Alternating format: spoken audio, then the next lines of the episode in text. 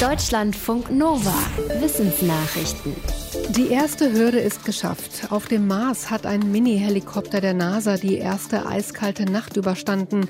Das ist laut der zuständigen US-Raumfahrtbehörde ein Meilenstein, denn an dem Ort kann es bis zu minus 90 Grad Celsius kalt werden. Bei so einer Temperatur würden die Elektronik und die Batterien des Helikopters normalerweise erheblich beschädigt. Aber dank spezieller Isolierung und Heizelementen kann der Mini-Hubschrauber das offenbar überstehen. Nun soll er für die NASA als erstes motorisiertes Fluggerät der Geschichte auf einem fremden Planeten fliegen. Das passiert frühestens am 11. April. Sein erster Flug soll dann auf eine Höhe von drei Metern führen. Das ist eine Herausforderung, weil die Atmosphäre auf dem Mars sehr dünn ist. Aber die geringere Schwerkraft könnte ein Vorteil für den Mini-Helikopter sein. Die NASA hat ihn Ingenuity genannt, auf Deutsch Einfallsreichtum. Einsamkeit geht offenbar auch an Ameisen nicht spurlos vorbei, ähnlich wie bei Menschen oder anderen sozialen Säugetieren. Auch Ameisen leben in hochentwickelten Sozialsystemen und verbringen ihr ganzes Leben in einer Kolonie. Jetzt haben Forschende der Uni Mainz in einer Studie bestimmte Ameisen bis zu 28 Tage getrennt gehalten. Das waren junge Arbeiterinnen, die sich um die Brutpflege kümmern. Nach dem Ende der Isolation waren die Ameisen weniger an ihren erwachsenen Nestgenossinnen interessiert. Dafür verbrachten sie mehr Zeit mit der Brut. Außerdem vernachlässigten sie ihre Hygiene, wodurch sie anfälliger für Parasiten werden könnten.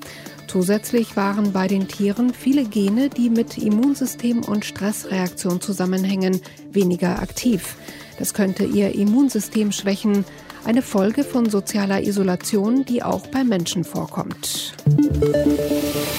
In der Landwirtschaft werden heute zwar weniger chemische Mittel gegen unerwünschte Insekten und Pflanzen verwendet, aber sie sind offenbar giftiger.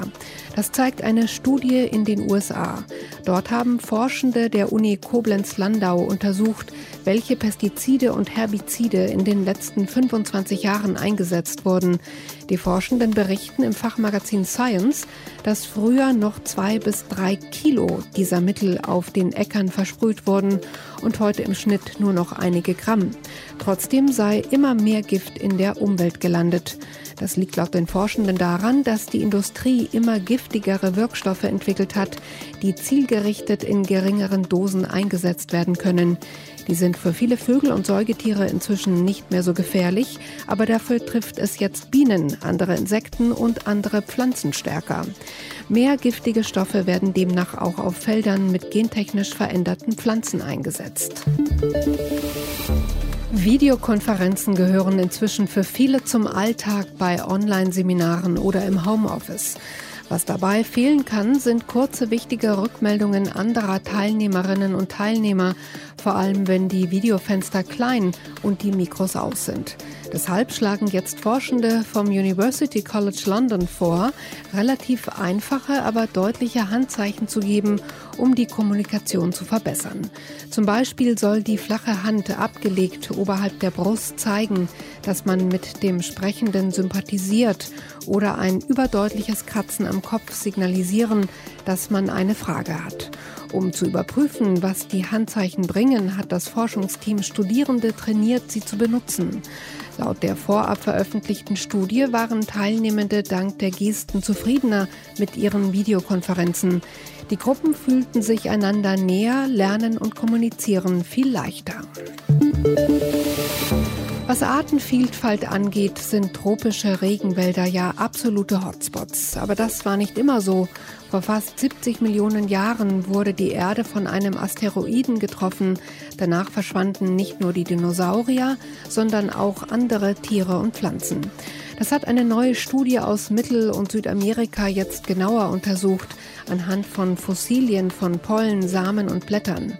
Die Forschenden sagen, damals verschwand im heutigen Kolumbien fast die Hälfte aller Pflanzen und es dauerte etwa 10 Millionen Jahre, bis sich die Natur dort erholt hatte. Vor dem Asteroideneinschlag gab es im kolumbianischen Regenwald noch Nadelbäume und der Wald war nicht so dicht gewachsen wie jetzt. Danach eroberten Hülsenfrüchte und Blumen die Gegend. Das heißt, die typisch tropische Blütenvielfalt ist erst nach dem Asteroideneinschlag entstanden.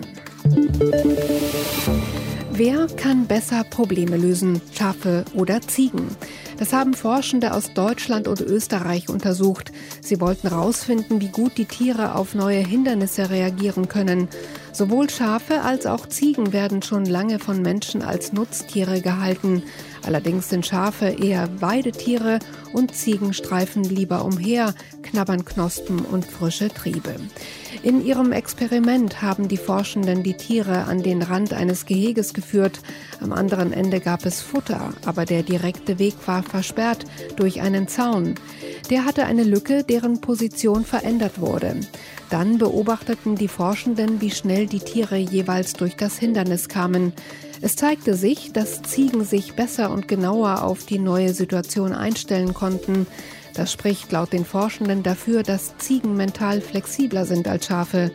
Ein möglicher Grund dafür könnte die unterschiedliche Strategie bei der Nahrungssuche sein. Deutschlandfunk Nova